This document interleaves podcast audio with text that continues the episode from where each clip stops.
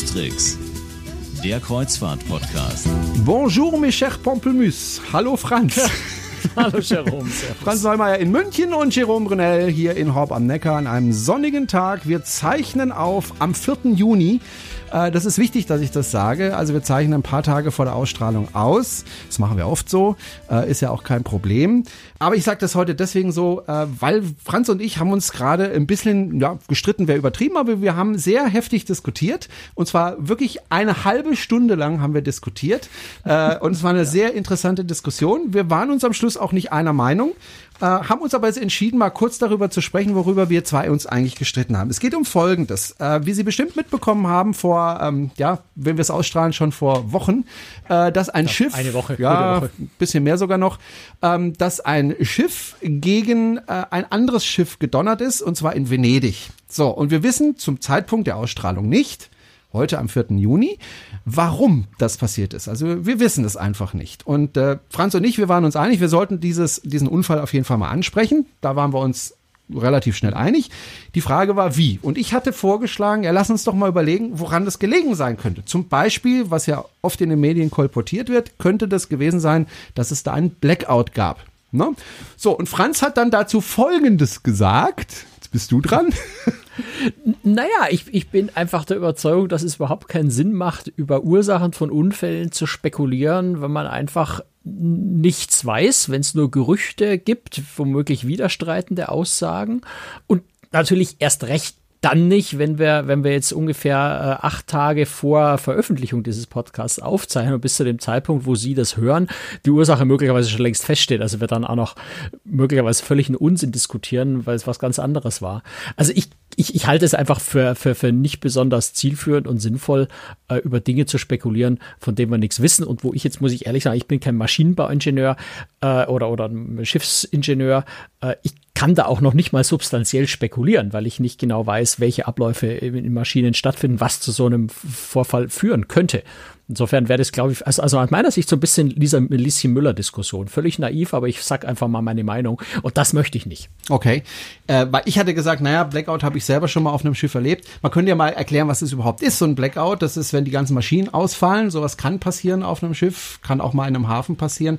Da sprechen aber auch irgendwelche Daten dagegen, dass es tatsächlich ein Blackout wird. Wir wissen es nicht. Also wir könnten jetzt nur spekulieren. Franz sagt, ich will aber nicht spekulieren, vor allem, wenn wir das dann ausstrahlen und dann tatsächlich dann klar ist, was da passiert ist und wir was ganz anderes spekulier spekuliert haben, kommt das ein bisschen blöd. Kann ich nachvollziehen. Äh, ich hätte trotzdem gerne spekuliert, aber wir lassen das jetzt. was wir aber tun können. Also wir können ja einfach mal sagen, was passiert ist. Ne? Ja. Ne? Es ist äh, ein paar Fakten liegen ja auf dem Tisch. Ne? Also die, die MSC Opera ist im Geodecker-Kanal, also im, in Anfahrt auf den Kreuzfahrthafen äh, in Venedig, kurz bevor sie dort angekommen ist offensichtlich irgendwie außer Kontrolle geraten. Jedenfalls ist die Stadt gerade aus dem Kanal weiterzufahren, leicht nach rechts abgedriftet und in die Pier, also dort ist noch ein kleineres Kreuzfahrtterminal, wo, wo eben zum Beispiel das Flusskreuzfahrtschiff, die River Countess, die es erwischt hat bei dem Unfall, äh, oft aber auch kleinere Hochseekreuzfahrtschiffe anlegen in, in San Basilio. Also ist genau an der Pier zwischen das Flusskreuzfahrtschiff und die Pier reingerammt und dann ziemlich ein Stück an der Pier entlang geschrammt, hat das äh, Flussschiff ziemlich beschädigt und zur Seite gedrückt und äh, ja, hat offensichtlich nicht bremsen können. Das, das scheint klar zu sein. Das, äh, die MSC Opera hat beide Anker geworfen, was in solchen Fällen üblich äh, und, und, und, und, sinnvoll ist, um zu versuchen, mit den Ankern das Ganze noch ein bisschen zu bremsen. Es war auch vorne und hinten, was in Venedig auch Vorschrift ist, ein Schlepper an der MSC Opera dran. Auch die Schlepper haben natürlich versucht, das Schiff da wegzuziehen oder irgendwie vor dem Aufprall zu bewahren. Äh, auch das ist nicht gelungen. Insofern ähm, ja, ist das Schiff letztendlich äh, in die Pier geknallt und man muss ganz ehrlich sagen, ich glaube, Venedig hat gewaltig Glück gehabt, weil dort ist so ziemlich die einzige Stelle auf der ganzen Fahrtstrecke, die nämlich äh, eben, weil es ein Kreuzfahrtanleger ist, mit Stahlbeton verstärkt ist, das heißt sehr viel, sehr viel Aufprall abfangen und aushalten kann.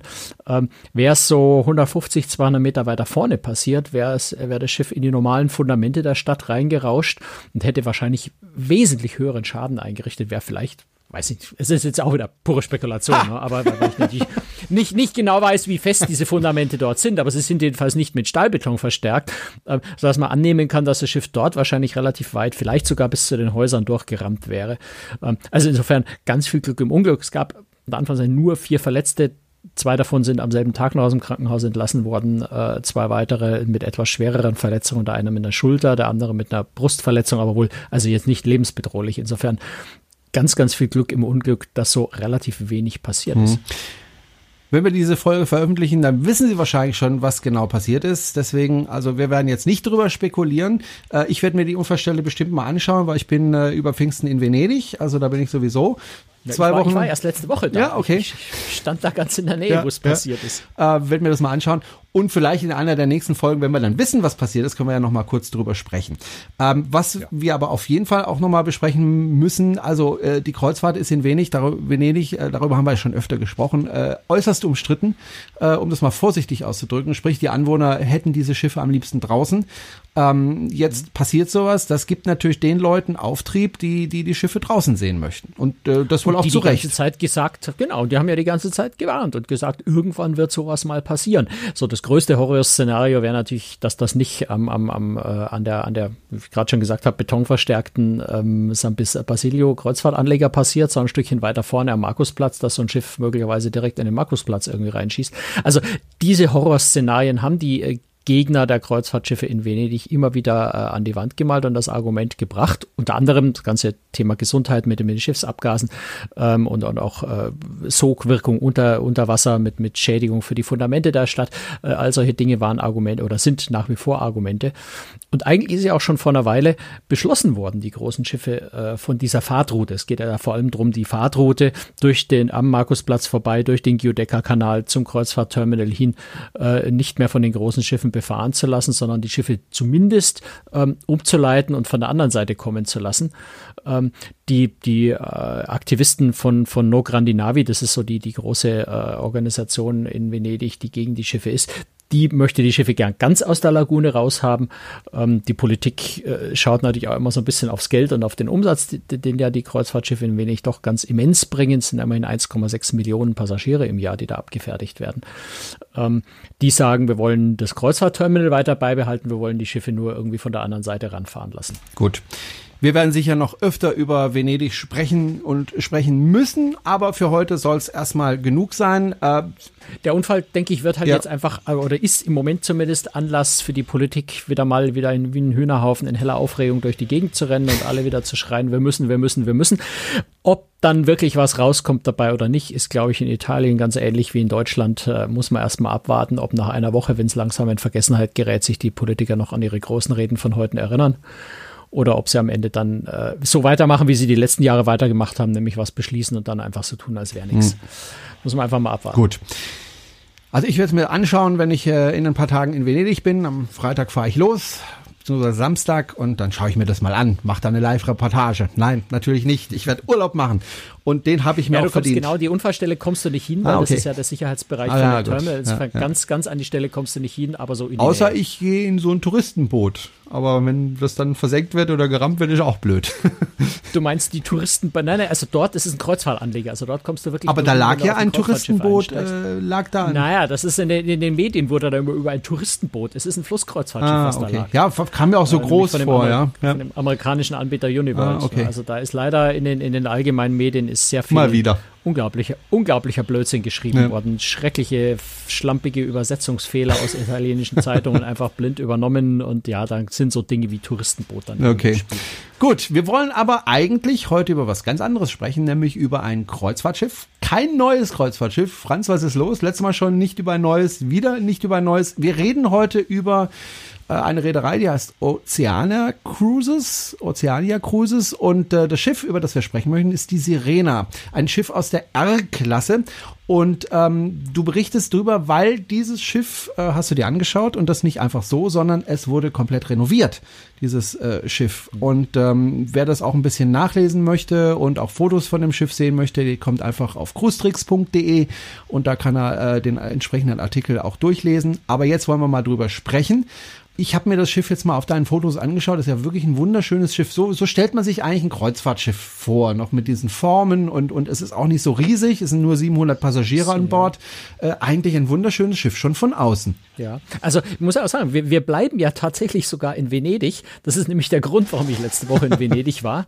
Äh, das Schiff war eben, also das Schiff ist in, in, in Marseille renoviert worden, hat dann äh, ein paar Tage eine Vorab-Kreuzfahrt für geladene äh, Stammgäste gemacht äh, kam da in Venedig an und ich hatte dort Gelegenheit, ja, zweimal, also einmal für ein Abendessen und dann am nächsten Tag nochmal für eine ausführliche Besichtigung in Venedig an Bord zu gehen. Leider hat es in Strömen geregnet, was echt schade ist, wenn man in Venedig ist. Aber zum Schiff anschauen ist es egal, ob es regnet oder nicht. Das kann man auch bei Regen angucken. Ähm, ja, also die Sirena ähm, es erinnern sich in Deutschland, erinnern sich vielleicht viele noch an die Columbus 2 von Hapag-Lloyd Großes. Das, die, die, die Columbus 2 äh, ist, war, also er hat schon immer Oceania gehört, oder schon lange Oceania gehört, war eine Weile an äh, Hapag-Lloyd verchartert, ist jetzt wieder bei Oceania zurück ähm, hat den Namen Insignia dort und ist ein Schwesterschiff zur Sirena, also sehr, sehr ähnlich. Ähm, und die Schiffe stammen alle so um 1999, 2000 in der Zeit sind die gebaut worden und sind damals irgendwie mit einem enormen Weitblick gebaut worden, weil es einfach wunderschöne Schiffe sind, die auch heute noch auf einem Stand sind im Wesentlichen, ähm, wie man vieles sogar heute vielleicht so wieder neu bauen würde. Bäder in den Kabinen zum Beispiel sind ein bisschen klein, die würde man heute sicher gerade auf so einem Premium-Schiff äh, deutlich größer bauen. Aber es sind nach wie vor eigentlich topmoderne Schiffe und deswegen hat Oceania auch beschlossen, dass sie die vier Schiffe, die sie aus dieser Reihe haben, umfassend renovieren, also in jedes äh, 25, 30 Millionen äh, Euro nochmal reinstecken, äh, um sie auf dem aktuellen Stand zu bringen. Und die äh, Sirena ist eben jetzt das zweite Schiff in der Reihe, das da renoviert wurde.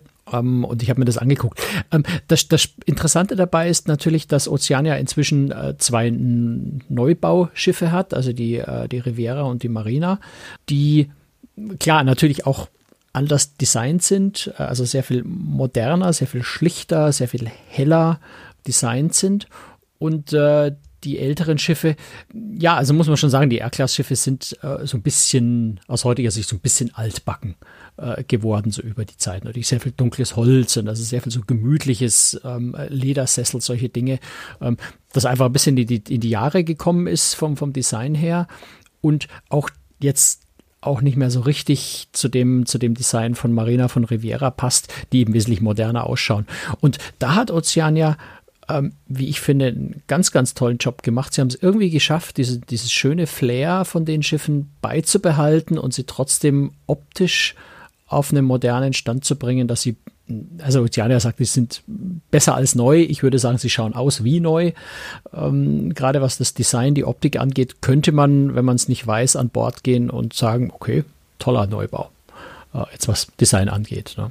Insofern sehr, sehr gut gelungen. Das, das Spannende dabei ist, dass sie trotzdem ähm, so ein paar wirkliche schöne Dinge auf dem Schiff beibehalten haben, obwohl es dann vielleicht ein bisschen altmodisch wirkt, aber eigentlich wirkt es auch gar nicht altmodisch. Ich spreche vor allem von der, von der Bibliothek. Nimm an, du hast auf der Website mal angeguckt, die Bilder. Ja. Das sollte sich jeder angucken, die Bibliothek. Ich finde es einer der schönsten Räume auf Kreuzfahrtschiffen überhaupt. Sehr gediegen. Äh, sehr gediegen. Selbst die Fenster schön aber, dekoriert. Aber toll eingerichtet. Ja, mit, mit schönen Vorhängen ja. ähm, und, und so, so, so eine Art äh, Lichtdomartiges äh, oder Gewölbeartiges äh, Decke mit, mit schöner Bemalung dran. Also ich glaube, man muss es einfach auf den Fotos anschauen, um das zu verstehen. Ein, ein wunder, wunderschöner Raum und der ist un unverändert geblieben. Also trotz der Modernisierung, trotz der Anpassung ganz, ganz vieler Designelemente eben an eher schlichtes, geradliniges äh, Beige, Silbergrau, versilbert, solche Dinge, äh, die ja gerade sehr modern sind, haben sie ganz, ganz erfreulicherweise den Raum einfach nicht angefasst. Und äh, also schon ordentlich wieder gemacht, ja, also schon renoviert, aber eben nicht in der Optik verändert. Ähm, und das finde ich gerade in heutiger Zeit, wo alles äh, gerne mal einfach über den Haufen geworfen und ganz neu gemacht hat, finde ich echt toll, dass sie das beibehalten haben. Bevor wir jetzt noch mal weiter einsteigen äh, in, in das Schiff, äh, noch eine Frage zu Oceania Cruises. Ähm, das ist ja jetzt keine wirklich bekannte Reederei in Deutschland. Ach, in, in, bei Insidern schon. Also bei, bei Kreuzfahrtfans ist mhm. Oceania ganz gut bekannt ähm, und, und auch eine recht beliebte Reederei. Also ich glaube, wer mal mit Oceania gefahren ist, äh, fährt immer wieder mit denen. Aber es ist jetzt äh, gut, es, sind, es ist halt, es ist Premium-Markt, das ist äh, jetzt kein Schnäppchen.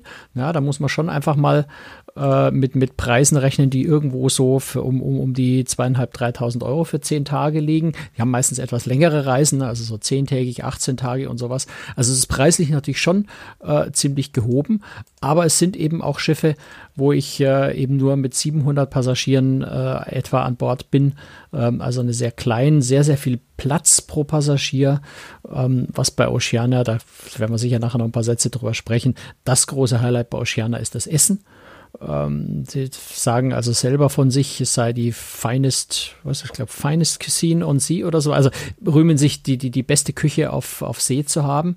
Und ich würde einfach mal behaupten, ich bin jetzt noch nie lange bei, bei Oceana mitgefahren, aber ich war jetzt schon zweimal an Bord für, für Ship-Visits und jeweils mit, mit Mittag- und Abendessen dabei. Und so aus dem Erlebnis heraus muss ich sagen, es ist wohl wirklich so. Also sie gehören sicher, gehören zumindest zu den Top, äh, wenn nicht die beste Reederei, was das Thema Essen angeht. Also sicher mindestens auf gleichem Level, wenn nicht ein kleines Stückchen höher als äh, Seaborn, Region Seven Seas, ähm, Hapag-Lloyd Großes natürlich. Ähm, also in diesen Dimensionen ist, ist die Qualität des Essens da. Und das ist so einer der wesentlichen Argumente auch für diese Reederei. Wer wirklich gern sehr gut isst, ähm, ist da glaube ich, sehr gut aufgehoben. Es ist einfach saulecker, anders kann man es gar nicht mhm. sagen. Das sind ja relativ kleine Schiffe, also vergleichsweise mit den Pötten von heute, die neu gebaut werden. Mhm. Äh, merkt man das dann auch an den Destinationen? Also fahren die dann äh, Häfen an, die die anderen Schiffe nicht anfahren oder fahren sie so die üblichen Verdächtigen ab? Naja, beides. Also du, du willst natürlich jetzt nicht ähm, östliches Mittelmeer machen und eben zum Beispiel nicht nach Venedig fahren. Ähm, also natürlich sind, sind wichtige große Häfen, die, die jeder sehen will, sind mit auf der Route. Aber dadurch, dass die Schiffe so klein sind, können sie äh, besondere Häfen anfahren. Sie können ungewöhnlichere Routen fahren. Und die Reisen sind bei Oceana in der Regel ja auch länger. Also siebentägige Reisen sind eher selten. Gibt es vereinzelt. Ähm, aber die meisten Reisen sind dann schon zehn Tage, zwölf Tage, 15, 18, auch mal 30 Tage lang. Und da kannst du natürlich auch ganz andere Routen fahren, äh, wenn du so viel Zeit hast, als wenn du einfach in sieben Tagen das ganze Mittelmeer abklappern musst. Ähm, wenn, du, wenn du da mehr Zeit dafür hast, kannst du einfach auch sehr viel schöne kleine Häfen. Auch wirklich mal über Nacht. Ne? Also jetzt in Venedig, wo ich das Schiff angeschaut habe, lag das Schiff ja auch über Nacht in Venedig, war also zwei Tage da. Und das ist so eine der Stärken von solchen Schiffen, dass du dir auch mehr Zeit in den jeweiligen Orten nehmen kannst. Lass uns mal kurz über die Kabine sprechen. Ich nehme an, dort ist wieder eine Balkonkabine, wie üblich, und äh, gar, keine, gar keine Kabine, war es nur kurz nicht, drauf. Weil ich nicht an Bord ja, übernachtet ah, okay. habe, aber ich habe zwei Kabinen ja, anschauen können. Okay, wie sind die? Also das habe ich vorhin ja schon Kleines gesagt. Bad, also, es, das Strom. Bad ist wirklich klein. Was, äh, was äh, Oceana geschafft hat, ist erstaunlicherweise in diese kleine Bäder trotzdem äh, Glasduschkabinen einzubauen, was jetzt auf Premium-Schiffen wirklich Standard ist und sehr, sehr wichtig ist, aber auf, in so einem relativ kleinen Bad doch eine ziemliche Herausforderung. Aber es ist ihnen gelungen, das haben sie ziemlich gut hingekriegt. Strom hast du angesprochen, USB-Anschlüsse äh, sind nachgerüstet worden. Also auch da ist ein bisschen modernisiert, soweit es eben geht. Äh, aber die Kabinen sind sehr, sehr schön. Also die waren ja auch vorher jetzt keine kleinen Kabinen. Das war ja auch vorher äh, ein, ein Premium-Schiff, äh, wie es gebaut worden ist äh, zu seiner Zeit. Nur dass man damals, damals halt generell noch etwas weniger großzügig gebaut hat. Sodass die jetzt, wenn ich es jetzt vergleichen würde mit einem Neubau, ist alles ein bisschen kleiner. Aber es macht jetzt wirklich keinen so riesengroßen Unterschied. Okay, du hast vorhin schon über das Essen gesprochen. Was, was, was wird denn für ein Konzept gefahren an Bord? Äh, zum Beispiel auch mit den Getränken. Muss ich da alles extra bezahlen oder ist das alles im Preis inklusive, wie das ja gerne bei Premium-Marken ist? Ähm, ja, bei, bei Luxusmarken ist meistens alles inklusive. Bei Oceana ist so ein bisschen was inklusive. Also du hast alle alkoholfreien Getränke sind inklusive. Und ähm, Oceana hat äh, bei seinen Preisen so ein Programm, äh, das heißt ähm, O-Life Choice. Ähm, das heißt, du hast ich, ich glaube, es ist bei den meisten, ich bin mir nicht sicher, ob es bei allen Reisen ist, aber bei den meisten äh, Reisen hast, kannst du dir eine Zusatzleistung auswählen. Und das eine dieser wählbaren Zusatzleistungen ist, äh, ist ein Getränkepaket für, für Mittag- und Abendessen. Das heißt, in der Regel, weil das das höherwert, höchstwertigste von diesen Paketen ist, die du auswählen kannst. In der Regel wirst du das Getränkepaket wählen und dann hast du eben auch Bier und Tischwein und zwar guten Tischwein äh, bei Mittag- und Abendessen schon mit inklusive, sodass was Getränke angeht, da ziemlich viel äh, einfach schon mit dabei ist. Okay. Ich nehme an, äh, ich weiß jetzt nicht, ob Passagiere an Bord waren, als du an Bord warst, aber ich denke mal. Du hast vielleicht, ja. vielleicht weil, du, weil, du, weil, weil du mit Essen gefragt ja. hast. Ähm, und die Spezialitätenrestaurants sind inklusive. Also du ah, okay. zahlst auch für ein Steakhouse, du zahlst auch für den 2 Pfund Hummer aus Maine, du zahlst für dein 20 Unzen, also das ist mehr als ein halbes Kilo äh, Porterhouse Steak aus, aus 30 Tage Dry-Aged Fleisch. Also absolut, absolute Top-Qualität, mhm. nichts tiefgefroren. Bei Fleisch weiß ich nicht genau, bei Fisch ist es, also sagen sie noch nicht mal tiefgefroren, das ist frischer Fisch, den sie servieren. Ähm, also da hast du wirklich absolute Top-Qualität äh, und die Restaurants sind, also es ist auf der Sirena, es ist ein Asiate äh, und ein, ähm, ja, italienisches Steakhouse, wenn man so will, also eine Kombination aus Steakhouse und einem Edelitaliener und das Hauptrestaurant und Buffetrestaurant.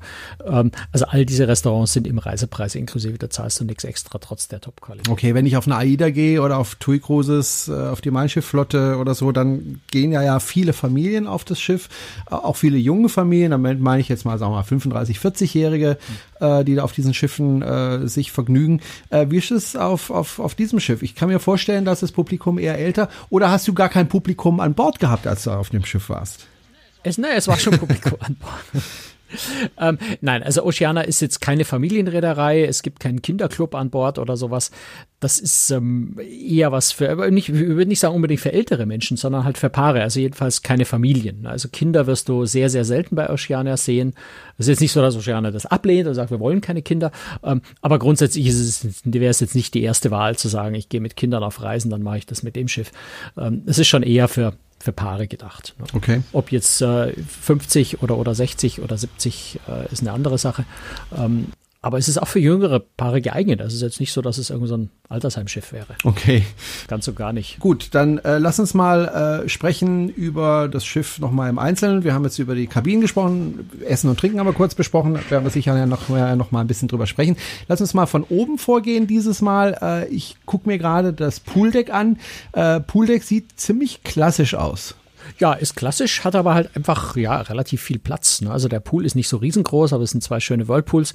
Du hast äh, ja halt einfach einen schönen Standard. Du hast Holz, äh, Deck, ne? also ein mhm. Teak-Holzdeck. Das hast du heutzutage nur noch ganz, ganz selten. Also es ist wirklich Echtholz. Das ist was sehr Schönes. Allein schon der Duft, aber auch das, wenn du barfuß drauf läufst, das fühlt sich einfach toll an. Ähm, Sonnenliegen, ja, eben mit, mit weichen äh, Polsterauflagen. Ähm, du hast auch diese balinesischen Betten, die sehr, sehr groß und bequem sind. Sind jetzt äh, zwölf Stück. Also das reicht nicht für alle 700 Passagiere gleichzeitig. Da muss man also morgens ähm, um vier aufstehen und das reservieren mit dem Handtuch. Nee, nee. Das Handtuch auslegen ist da jetzt nicht so die, die typische Mode ähm, da verhält man sich halt auch fair untereinander und, und macht es auch irgendwann mal wieder frei und, und äh, sucht sich eine Tageszeit aus, wo es auch mal frei ist. Ansonsten sind die normalen Sonnenliegen ja jetzt auch ziemlich bequem. Also ähm, ich, ich bin jetzt noch nicht mehrere Tage bei Oceana mitgefahren, deswegen kann ich dir, dir nicht genau sagen, wie das im, im Ablauf ist und, und wie groß die Chancen sind, so eine Liege auch mal zu ergattern. Ähm, aber auf solchen Schiffen geht es gesetzt und gediegen zu. Man, man, geht fair miteinander um als Passagier und man belegt jetzt so eine Liege nicht in der Früh um fünf und legt sich im ganzen Tag mal eine halbe Stunde drauf, lässt sein Handtuch aber den ganzen Tag liegen. Das ist bei, bei den Passagieren auf solchen Schiffen einfach, macht man nicht. Und, und insofern ist es wesentlich entspannter und, und einfacher, äh, damit umzugehen und, und auch mal eine schöne Liege zu ergattern. Und dann sind einfach ein Haufen andere Liegen da. Es ist äh, die Hälfte im Schatten, die Hälfte in der Sonne. Also auch das ist ganz angenehm, ähm, dass du immer eine Auswahl hast zwischen Schatten und Sonnenplätzen. Insofern sehr nettes, gemütliches, äh, ja auch kleines Pooldeck natürlich, weil es eben auch ein kleines Schiff ist. Okay, wenn man in das Schiff reinkommt, dann trifft man natürlich erstmal auf das Atrium und da muss ich sagen, das ist ja wirklich schön mit diesem dieser großen, wie nennt man das eigentlich, Lüster oder diese große Lampe, die an der Decke hängt. Ja, ja. Ähm, nennt man das Lüster? Ich glaube, ja, man nennt es ja, Lüster, ja. ja. Ähm, müssen wir nochmal nachgucken. Äh, aber sieht fantastisch aus, finde ich. Und das sieht aber irgendwie auch sehr klassisch aus. Also sehr, es so ein bisschen Richtung Titanic, sage ich jetzt mal. Ist ein bisschen genau, übertrieben genau, vielleicht. Aber, aber, es ist, aber es ist trotzdem sehr hell ähm, modern. Mit also modernen so, so Lichtern, eine sehr, ja. sehr schöne Kombination aus, aus, äh, aus einem klassisch traditionellen und einem modernen Design, was mir persönlich auch sehr gut gefällt. Also das ist sehr, sehr gut gelungen. Also es war vorher, also ich kenne jetzt die Sirena nicht von vorher, aber ich kenne die Columbus 2 und, und äh, noch, noch ein anderes von den R-Class-Schiffen.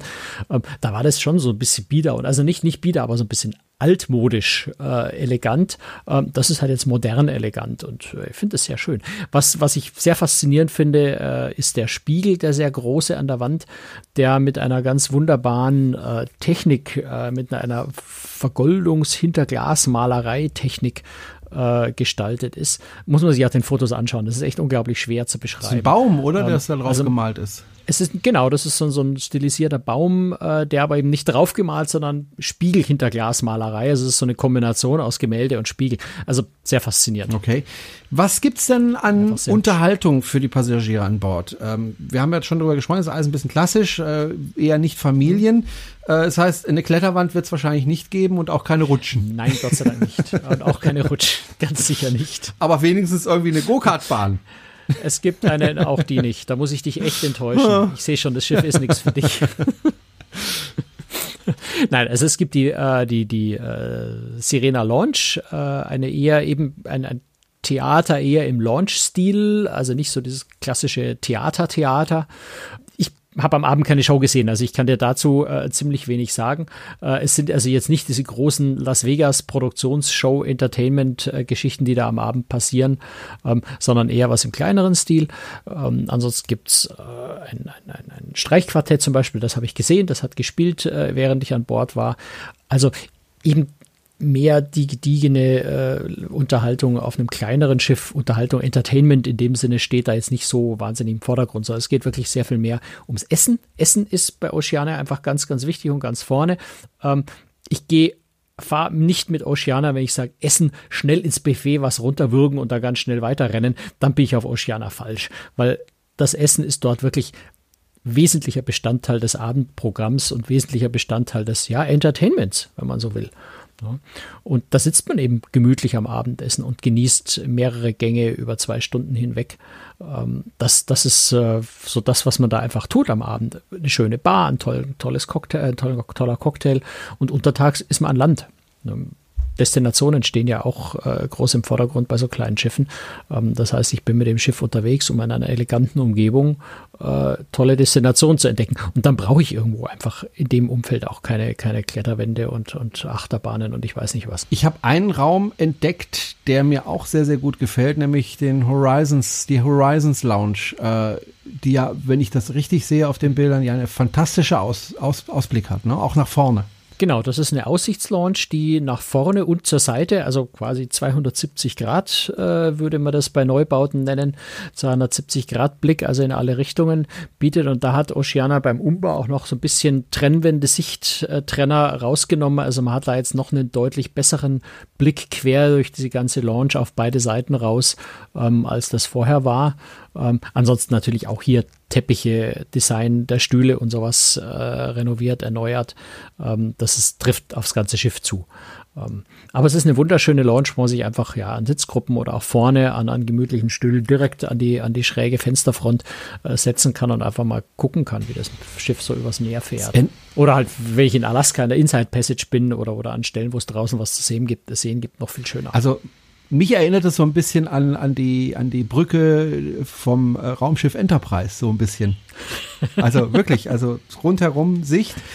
Coole Sache. Du hast recht, aber es schaut, also es schaut jetzt nicht so Nein, nein, nein, nein, es ist alles klassisch, aber diese aber ganzen ja, Fenster drumherum. Ja, das ist recht. Äh, ja, gefällt mir. Das ist halt eine klassische ja, Also da würde ich gerne sitzen, wenn ich durch die Fjorde Norwegens fahre. Ja, also das ist so eine der Sachen, wenn wir, wir letzte Woche ja über die äh, Regal Princess gesprochen haben. Ähm, auf vielen großen modernen Neubauten gibt es so eine Aussichtslaunch einfach gar nicht mehr. Und das ist sicher einer der Vorzüge von diesen, dieser Art von Schiffen und dieser Schiffsgröße, dass die sehr viel Wert legen auf diesen Blick, auf diese Aussicht nach vorne. Mhm. Wo, fahren, wo fährt dieses Schiff eigentlich? Fährt es im Mittelmeer die ganze Zeit oder äh, was sind so die Fahrgebiete, wo das Schiff unterwegs sein wird? Ähm, also dieses konkrete Schiff kann ich dir jetzt auswendig nicht sagen, aber die Schiffe dieser Schiffsklasse, und da hat ja mhm. äh, Oceania vier davon, äh, fahren weltweit. Also okay. Also die sind wirklich überall von Alaska bis Südsee, äh, Südamerika, ähm, Norwegen, Mittelmeer. Also wirklich, die, die Schiffe sind weltweit unterwegs, fahren selten eine Route zweimal Gut, haben natürlich schon manchmal so, so Standardrouten, vielleicht drei, viermal hintereinander, also so Rom, Monte Carlo und dann Monte Carlo, Barcelona und dann fährt man nochmal nach Rom rüber. Also da wiederholen sich so ein bisschen was. Ähm, aber im Großen und Ganzen fahren die sehr, sehr abwechslungsreiche Routen. Da findet man so ziemlich in jedem Fahrgebiet der Welt, je nachdem, je nach Jahreszeit, äh, eben wunderschöne Routen. Gut, also wer sich das Schiff mal anschauen will, einfach buchen und fahren und uns dann erzählen, wie es war. Ähm, ich glaube, das ist ein wirklich schönes Schiff, äh, wäre ich gerne mal drauf, aber dann vielleicht ohne den Sohnemann. Ich glaube, der würde sich da nicht so ganz äh, heimisch fühlen. Wobei, vielleicht auch doch. Und äh, man kann es nie so ja. genau wissen. Also wir sind ja damals mit der mit der Columbus 2, da war Leonie irgendwie, weiß nicht, acht oder so, wenn ich es recht in Erinnerung habe.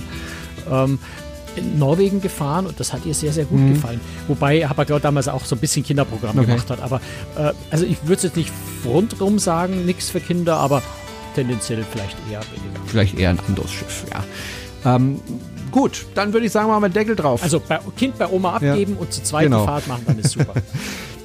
Gut, würde ich sagen, machen wir einen Deckel drauf für heute und äh, nächstes Mal wird Franz ohne mich äh, den Podcast produzieren. Aus zwei Gründen. Erstens, ich bin dann im Urlaub. Und zweitens, er ist dann äh, bei der Meierwerft, ne, Franz? Ja, also schauen wir mal, wie wir das, wie wir das von der Reihenfolge machen. Ja. Ob das jetzt wirklich genau die nächste Folge wird, ob wir noch was anderes dazwischen schieben, was aktuell ist. Aber ja, wird also demnächst mal äh, einen Podcast geben, ganz ohne Schiebung. Ja. Das ist äh, eigentlich traurig. Brauchen Sie gar nicht runterladen, lohnt sich nicht. Aus dem Besucherzentrum der Meierwerft. Doch, ich glaube, das wird ganz spannend. Ich bin auch ganz neugierig. Gut, und ich werde in der Zeit im Urlaub sein, zwei Wochen äh, in Venedig und werde es mir da gut gehen lassen. Beziehungsweise ich bin nicht direkt in Venedig, sondern in Jesolo nennt sich die, diese Stadt. Da gibt es ganz viele Campingplätze. Da gehen alle Deutschen da hin. Da keine Schiffe, die dich Ja, da gehen können. alle Deutschen gut. hin und äh, ich bin mittendrin und mache so ganz klassisch äh, Sonnenbade. Äh, Urlaub muss auch mal sein. Nach der schwierigen Zeit in letzter Zeit, die ich doch hatte, mit viel Stress. So. Wollte ich jetzt noch jammern? Nein, wollte ich nicht, sondern jetzt den Deckel drauf machen. Wenn Sie uns unterstützen möchten, dann können Sie das gerne tun. Urlaub, ja. Da gibt es echt keinen Grund zu Nee, äh, wenn Sie uns unterstützen möchten, dann finden Sie alle Informationen dazu auf unserer Webseite www.cruestricks.de und äh, wir würden uns über eine kleine finanzielle Unterstützung von Ihnen sehr freuen. Ansonsten wünschen wir Ihnen alles Liebe, alles Gute bis in zwei Wochen. Voraussichtlich nur mit dem Franz und ohne den Brunel ist ja auch mal nett. Und jetzt bin ich ganz weg, ganz schnell. Tschüss. Tschüss, Franz. Bis dann. Ciao. Schön. Danke. Urlaub.